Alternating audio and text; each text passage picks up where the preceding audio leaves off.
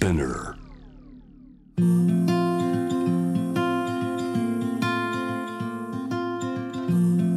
福本敦子の聞くコスメ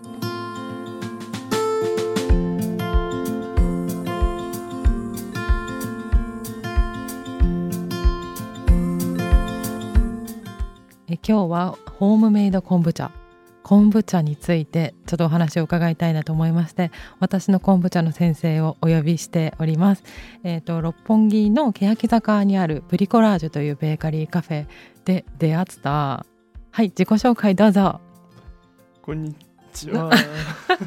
こんにちはこんにちは。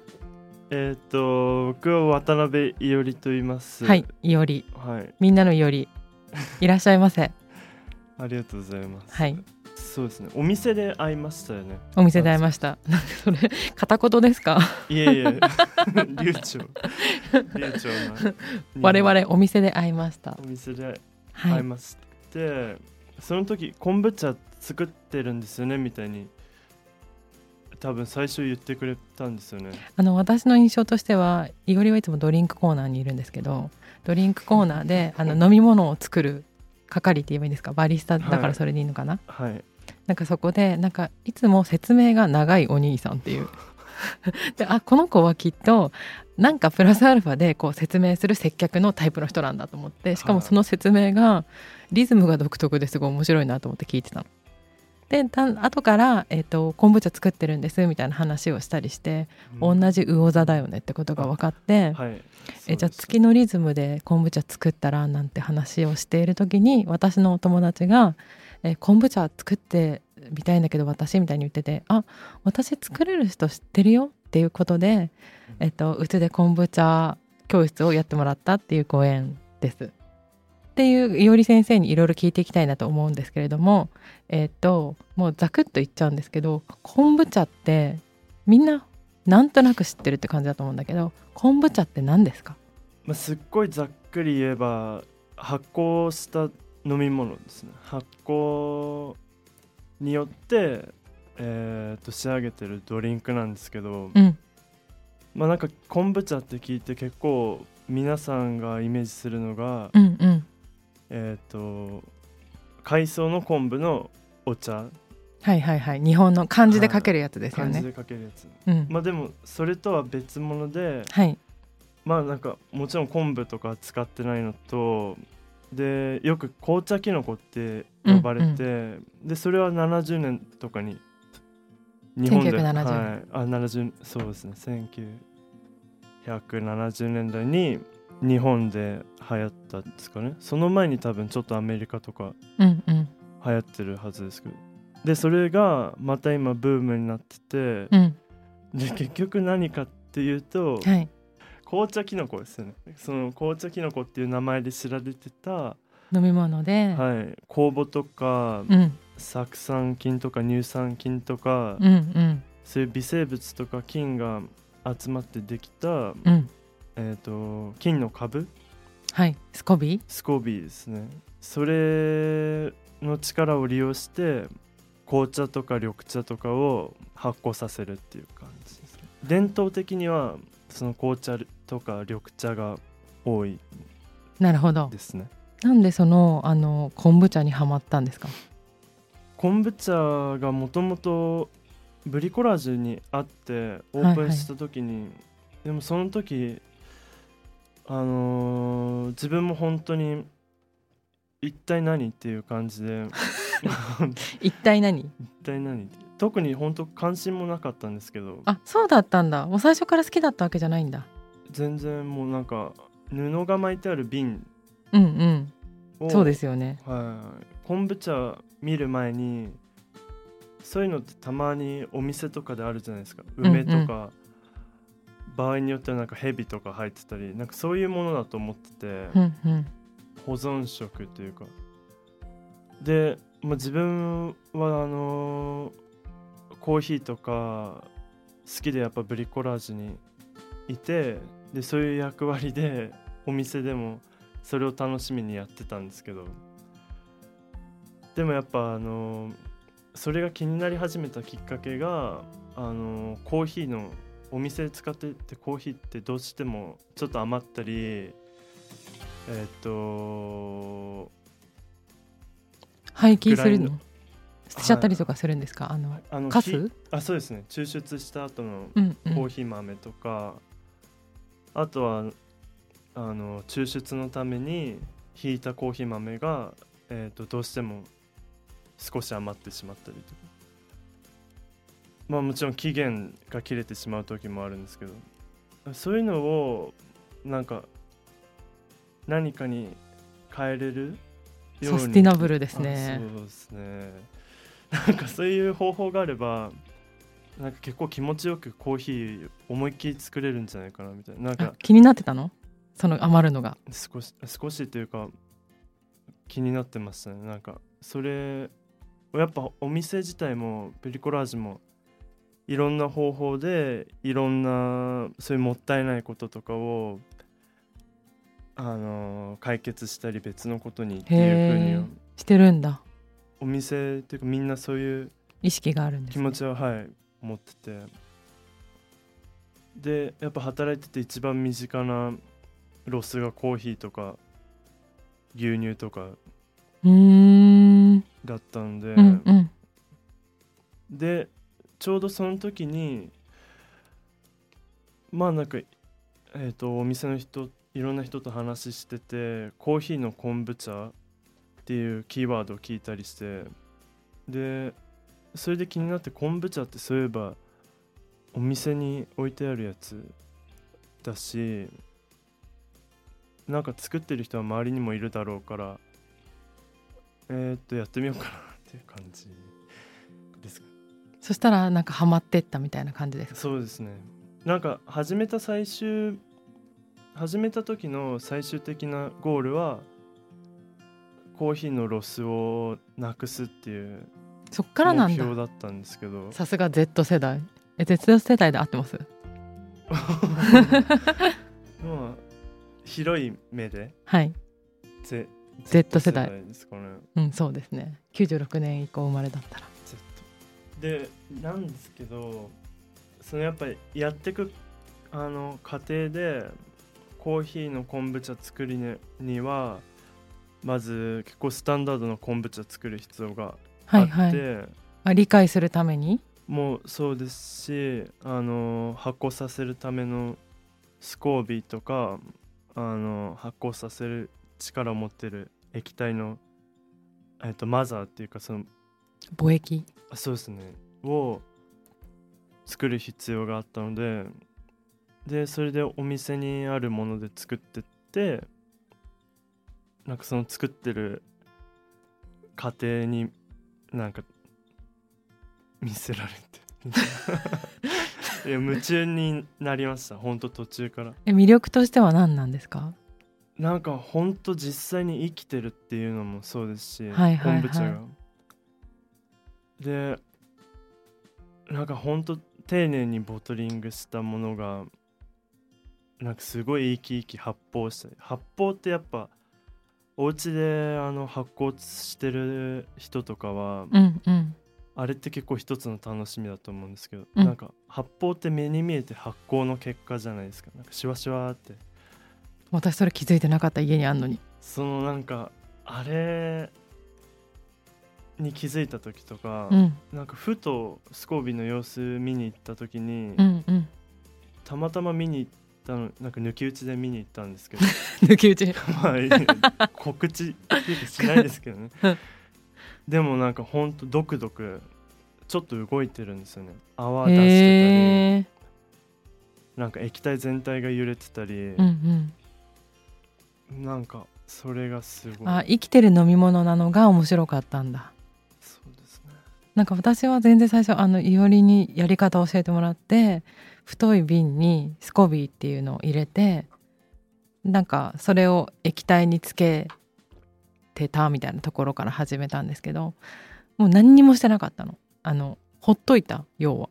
はい、はい。そしたら2週間ぐらいししたらあの布をかけて瓶に布をかけて置いといたんだけどこうやってペロってめくったらあれ？なんか分厚くなってる そしてなんか靴下みたいなやばい雨の日に履いた靴下の匂いが最初してはい。それが多分ほ発酵してるってことなんだよね。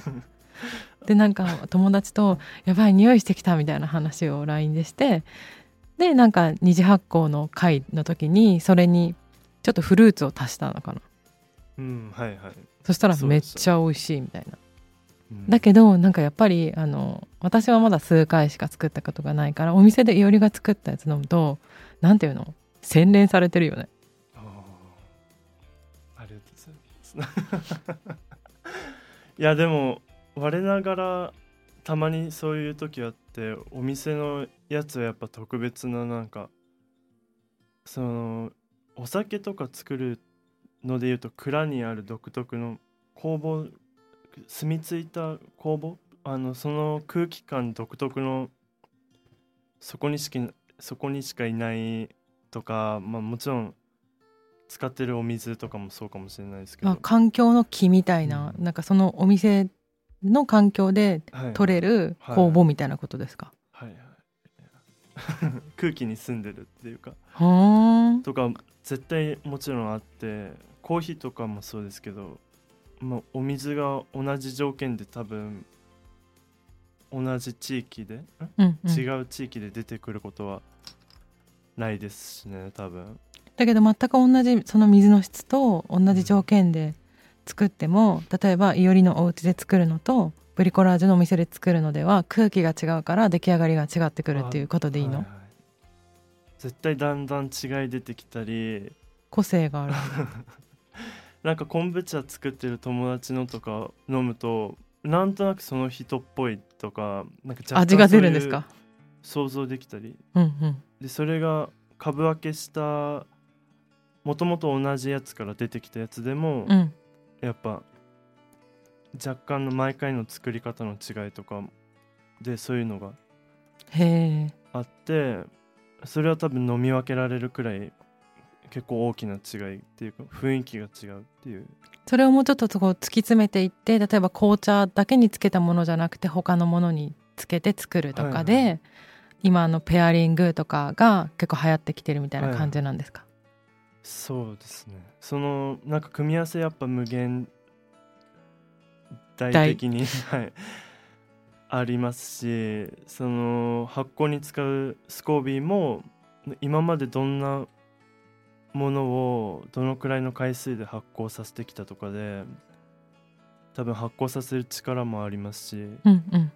なんか時間かけてゆっくり涼しいところで発酵させたのと夏とか暑い日になんか勢いで数日で発酵させたものとやっぱ変わってきたり。うんうん。やっぱベースを変えれるっていうのが昆布茶の面白いところでもありますけどえっ、と同じ茶の木から作られてても緑茶と紅茶はあの飲んで違いがあるように、うん。昆布茶にしてもやっぱめちゃくちゃ違います。うん。その昆布茶のスコビをつける液はまあ一番一般的なのが紅茶にお砂糖をはい、あの砂糖がないとダメなんですよね。砂糖っていうか糖分が、糖分、はい、糖分を食い物にして発酵するっていう解釈で合ってますか？はいはい。その糖分。糖分が入った紅茶が一番あのベーシックだけど、はい。他は何があるんですか？何でもいいんですか？ほんと多分そもそもカフェインとかカテキンとかそういうお茶が持ってるものがない液体も同じように昆布茶をの方法で発酵させられたりうんうん。例えば、えー、とフルーツの果汁とかあ果汁も発酵するの？そのもの。それはお砂糖を入れなくてもいいんですか？あの糖分があるから。入れなくてもできるでしょうね。なんかもしかしたら若干ブーストっていうか手助けするくらいの糖分に調整する必要はあるかもしれないですけど、うんうん。大抵多分そういう調整した後の糖分より、うん。フルーツの糖分の方が多いので、うん。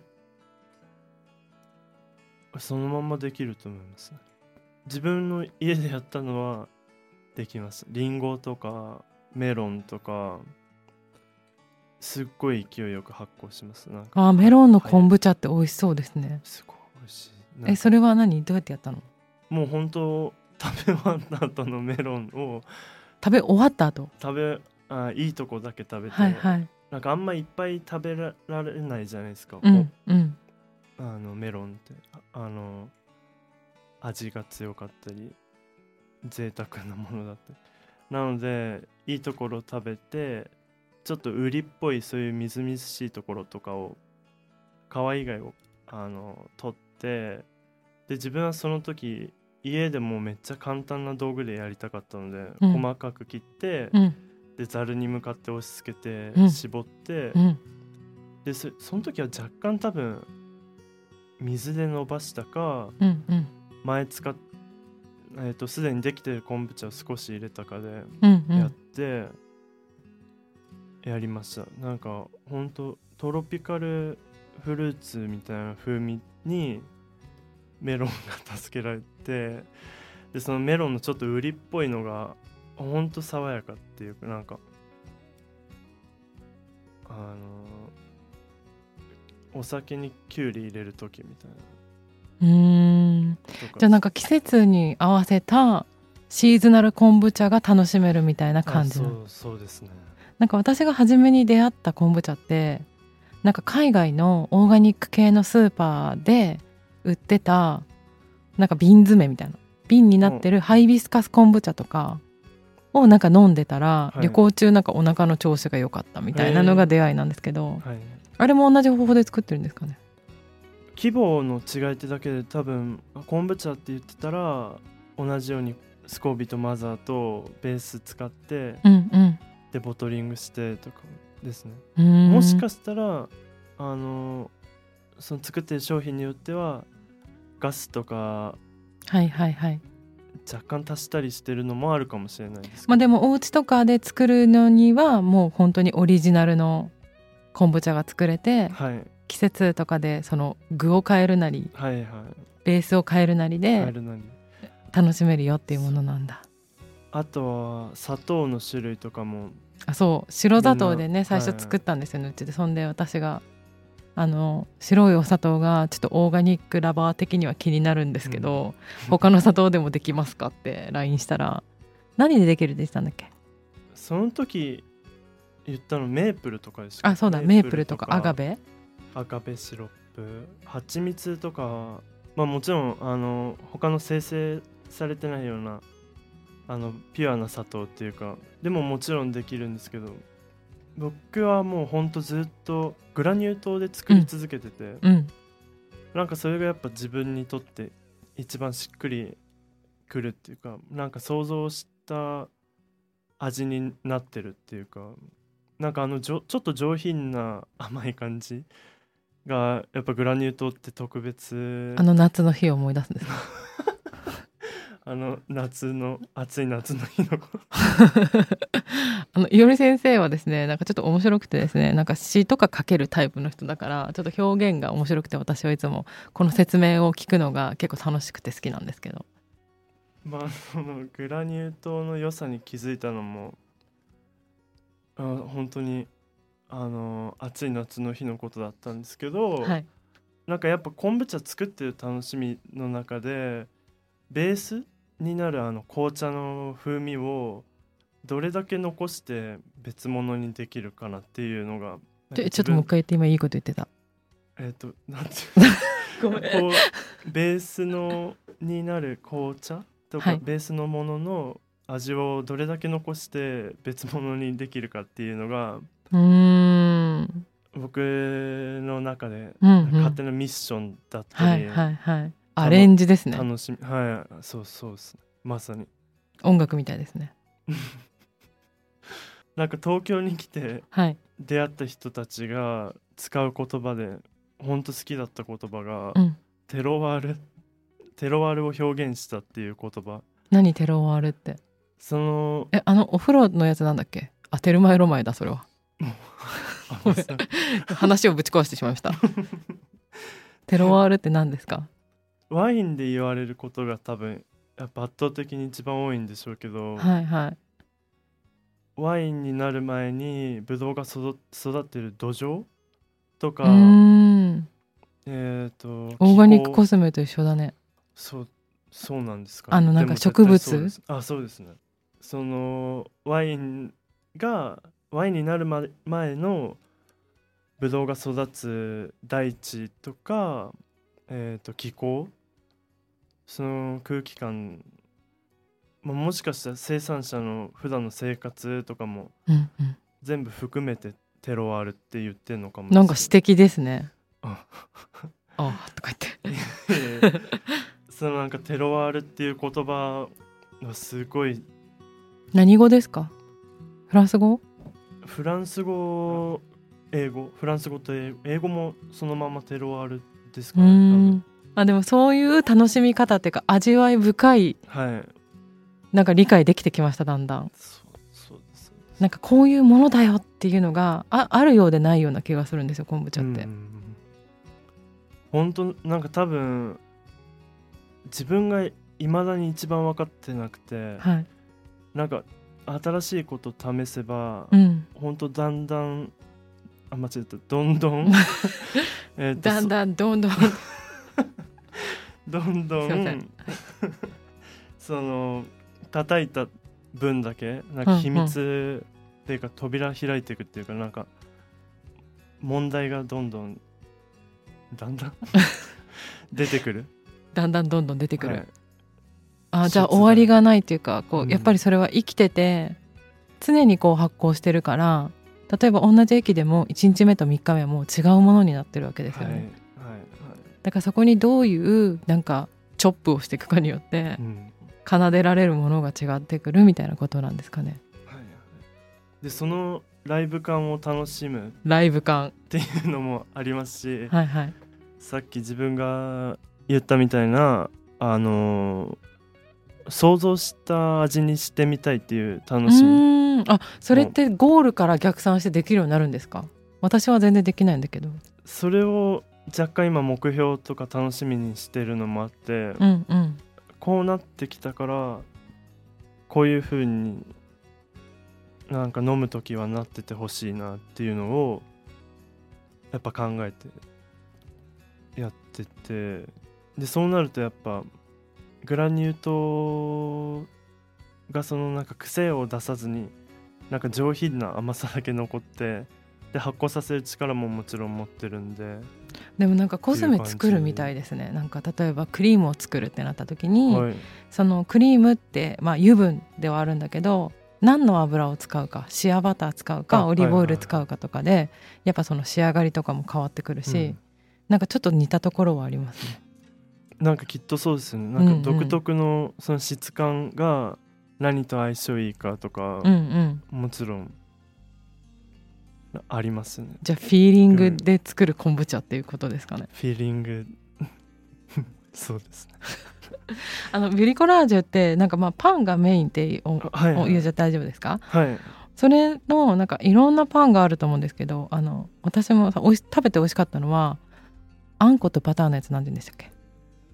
くるみの。ああくるみあんバター。はいあれが好きだったんだけど、はいはい。ああいうのとかもっとしょっぱい系もあるじゃないですか、はい。それとくこういう組み合わせ考えて作ったりとかしてるんですか？あーなんかやっぱブリコラージュも季節感のあるパンを季節パン。季節パン。季節感あるパン出してるので。そうですね。昆布茶もなんかできるだけあのあのなんていうんですか酸味が立ってるシュワシュワドリンクっていうよりは、うんうん。少し甘さが残ってなんかワインとかえーっとそれこそお菓子と合わせるような紅茶みたいに飲んでもらえるようなものうんうん。になるようにしてますね。なんかな食事にもパンにも合わせられるなんかいおりの作ったやつで今まで見た中で私がすごい印象的だったのがなんかカモミールの昆布茶ありませんでした？あはいはいとかなんか面白いなと思ってあと「虎」って書いてある謎の昆布茶も瓶に自分で書いてるんだよね。虎ってなんだよって思ったけどなんかああいうのいろいろユニークなアイディア結構可能性無限大なんだなってそれ見て思ったんですけどはい自分が今まで作った昆布茶の中でおきにベスト3教えてください。あーまあなんかじゃあベスト3はい、第3位から？や第る3位。うん。えっ、とバッチ01 ちょっと多分これ聞いてる人はもうバッチゼロ一 バッチ01ははい。もうあだ名みたいなもんなんですけど、はい。もう一番最初のバッチ。バッチって何ですか？バッチっていうのあの一塊みたいな、うんもう、うんあの仕込んだ時のはい。あの瓶一つをうん。バッチっていうんはい今呼んでてで一番最初に試作しながら1ヶ月くらいなんかかかってうん。なんか飲めるレもベル。のになった？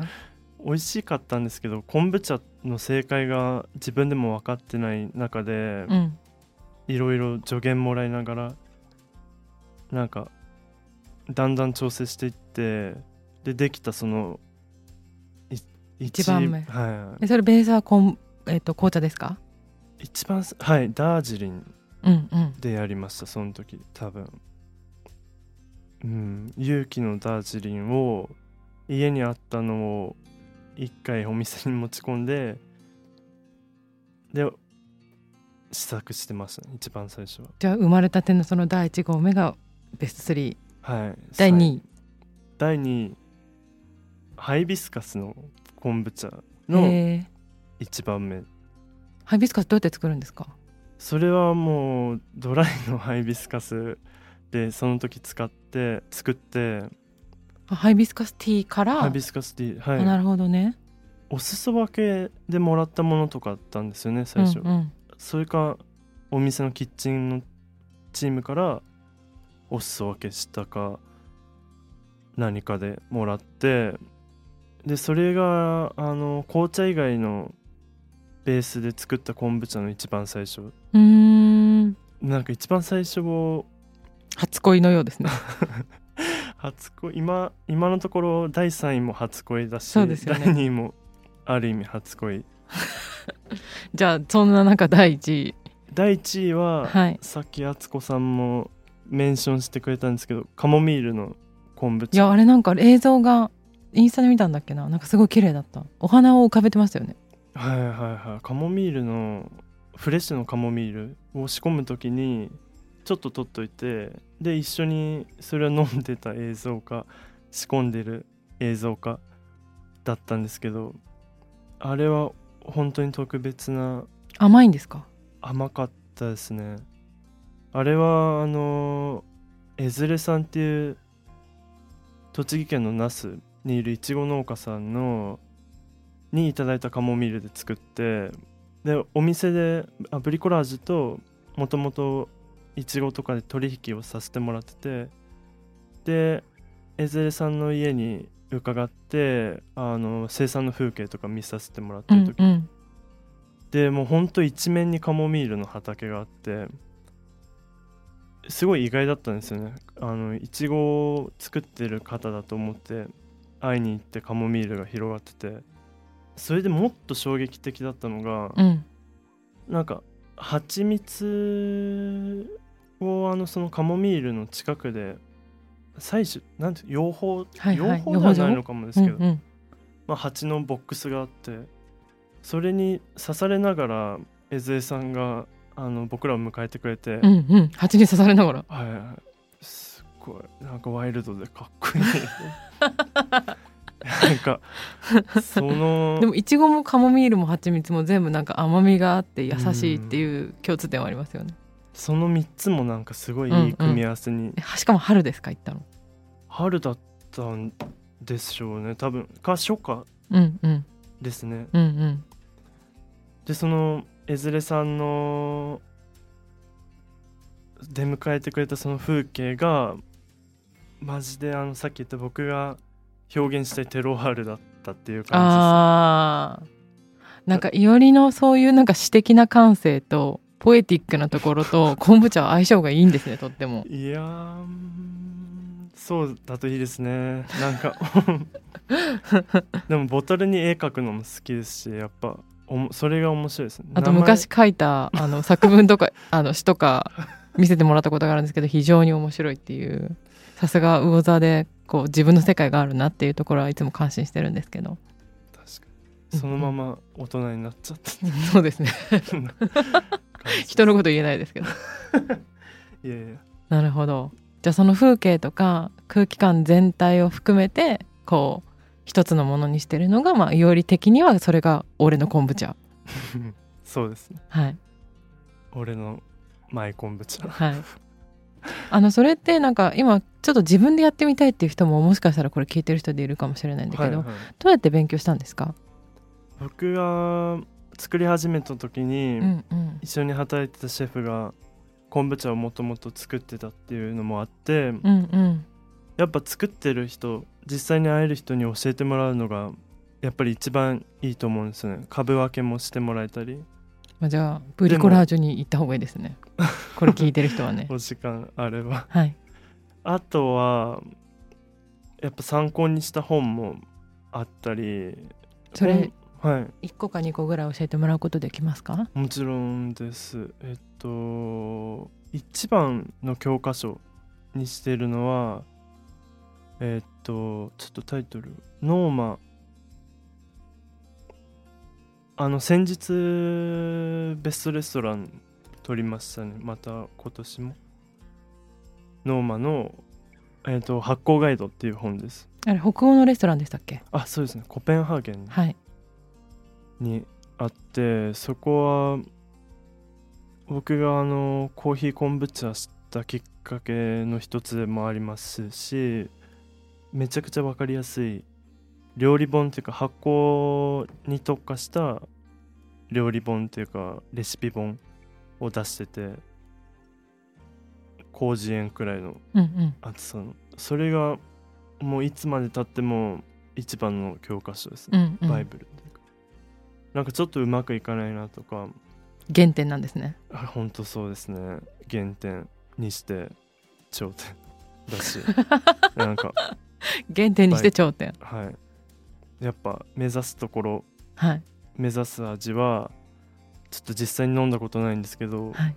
おそらくそれなんだろうなっていう感じですね。味の組み合わせとかもめちゃくちゃ面白そうっていうのと、んうんあとやっぱあれだけ大きいお店で作ってるレシピでうん。紹介してくれてるのですごい効率がいい作り方がなるほど。さすが。でも現場に立ってるだけある視点ですね。そうですね。なんか、ね。オペレーションを含んだ読み方。そうそうそうです。なるほどなるほど。オペレーション、はい、考えても一番多分効率がいい方法で美味しくする方法が書かれてるう。ーん。まあやっぱそれありますね。じゃあ本とかあとは実際にお店に飲みに行ったりとか。はいはい。今だと結構なんかあの昆布ノンアルコールしか出せなかった時期あったじゃないですか、はいはい。なんかあの時にすごいなんかこう昆布茶を推してるレストランとか都内でも増えてたなって思うんですけど。はいはい。そうですね。なんかその時期ってやっぱノンアルコールペアリングうん。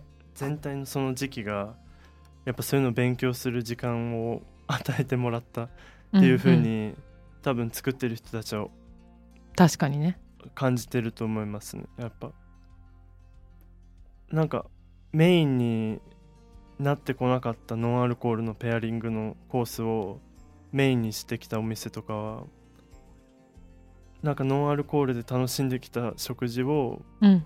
ちょっとレベル別のところに持っていったってなんかアルコール飲めない方からしたら。うんうんうん。あとアルコール飲めないってなんかこう私の友達でもいるんだけどなんかちょっと私もそんなにお酒が得意じゃないんだけどなんか少し、まあ、疎外感とまではいかないけあど一緒にはい。そうなんかちょっとこう体の問題だからちょっとついていけなくて少し寂しい時もあるけどそういううん。またノンアルコールで違う世界が開けていくとこう楽しむ側としてもちょっとこうなんていうのかな。第三の道ができたみたいな感じはすごいありますね。なんか僕は本当お酒も大好きだし、うんうん。昆布茶も大好きですけどうん。あえてノンアルコールのペアリングを一緒に食事している人とうん。あの試したい時もありますし、うん。身近にやっぱお酒飲めない人とかやっぱ多いのでなんかそういう人たちのためにもいつか昆布茶作り続けてる意味とかはやっぱありますね。可能性無限。あとなんか なんかこう昆布茶だけの話をするとやっぱ健康のためのものっていうイメージが割と強かったりとかするけど、でもブリコラージュとかなんかそういう素敵なお店がたくさんいろんな今話してくれたような昆布茶作ることによってなんかこううん。テロワールを楽しむものなんだみたいなのがなんか最近だんだん私も分かってきたって感じなんですよね。うんなんか健康志向とかヨガとか好きな人が昆布茶飲むんでしょみたいなイメージもちょっとあったんですよ。なんか健康効果でやっぱえっと食いついてくれるお客さんとかはやっぱ結構最高な気持ちいい人が多くてお客さんも、うんうんなんか自分の体良くしてしていこうって思ってる人はなんかそういうポジティブなエネルギーがあるじゃないですかはいはい。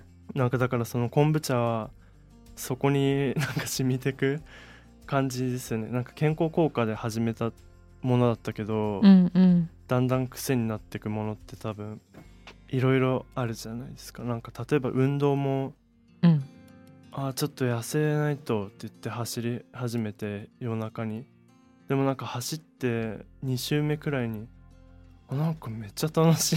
うんうん。黒酢とかもなんか健康にいいらしいからちょっと飲んでみようかなって言ってぱいなと思いながらもなんか疲れ取れてる気がするみたいな。うんうん。昆布茶も健康効果肌とかちょっと腸にいいみたいだからよし飲んでみようと思ったけどいつもと違うやつで出してくれたんだとかそれがいいですね。健康効果から始まったものってよりうん。だんだんその味にフォーカスしてくれてうんうん。今日の昆布茶何ですかとか聞いてくれるお客さんとか増えてきてほんと励みになってますね。やりがいうんうん。ですそれが。あのい聞いてる方でちょっと家で作ってみたいっていう人いると思うんですけどめっちゃ簡単な はいはい。レシピってありますか？めっちゃ簡単なレシピあります。一番スタンダードな。ああそうですね。じゃあ紅茶にしてはい。紅茶はもうお家にあるものでいいです。あのバッグに入ってるえっ、と茶葉でもよかったり、無農薬の方がいいとかありますか？の方が発酵は多分させやすかったり味もより素晴らしいものになったりもちろん体にもいいでしょうしその用意していただいた茶葉をシロップで抽出してほしくてそのシロップっていうのは使いたいお砂糖でいいんですけどまあお砂糖を用意して同じ重さのお水で沸騰させてで簡単なシロップを作ってでそれをさっき用意した茶葉に立たせる。で味を抽出していただいて。でまあ抽出が終わったら茶葉を取ってで少しお水で伸ばした方がいいんですけどあの作りたい容量までお水で伸ばして。でそこにマザーっていう昆布茶のえっ、とベースになる液体とあとスコービーっていうあとバクテリアとかイーストの集合体の、えー、とす膜ですね。を入れていただいてでそれだけですね。あとはでも蓋しちゃうと爆発しちゃうんでしょ？あそう。あの蓋は密閉しないようにして最初はキッチンペーパーとかでもいいですしあとは布。ちょっと目が細かい布で瓶に蓋をしてで麻紐とかあのゴムバンドとかで縛っていただいてで昆布茶があの空気に触れてあの呼吸ができるようにしていただければ多分順調に発酵していくので。まあ、1週間から2週間ぐらい？1週間か2週間くらいですね。でそのできたやつの液体を飲む時はグラスに入れて割るんですよね。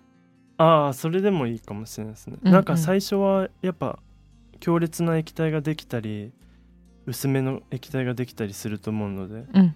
あ、口に入れる前にちょっと匂い嗅いでみたりして、うんで果たしてこれ今から口に含んで大丈夫なのかなっていうのを一応チェックしてもらって でまあ味見したり。でもあの本当そういう発酵は場合によっては人にあのちょっとお腹痛めたりする場合とかうある、んうん。なんかいきなり一緒に見てたあの家族とかお子さんとかに味見させずちょっと自分で試してからはいはい。やっていただいて。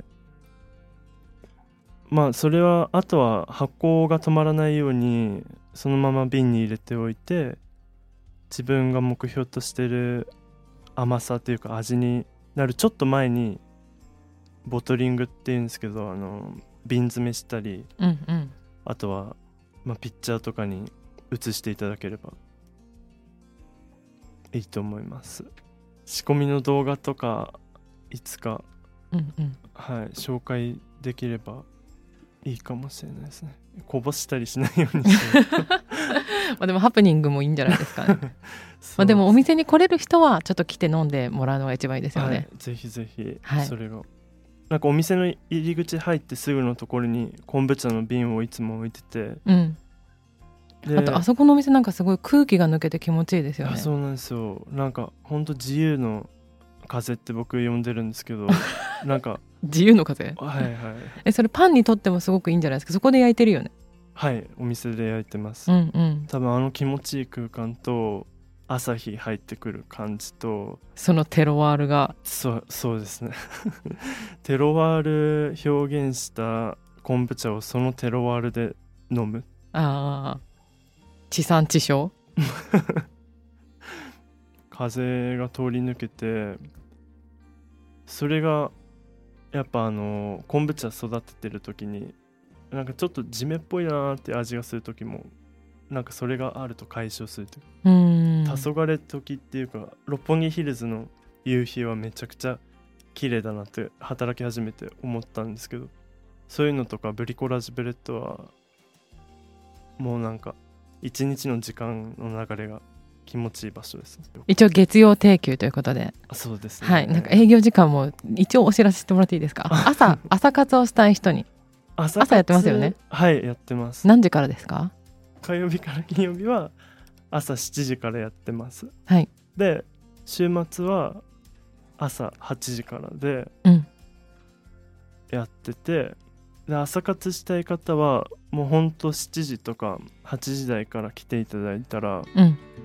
もうあの普段からお店に来ていただいてるワンちゃんのお散歩してる方とかお仕事前の皆さんとかもうほんと気持ちのいい空間で食事一緒に楽しんでいただけるんじゃないかなと。うん。サラダとかなんかスープとか普通にご飯もあってそれもすごい美味しいですよね、はい。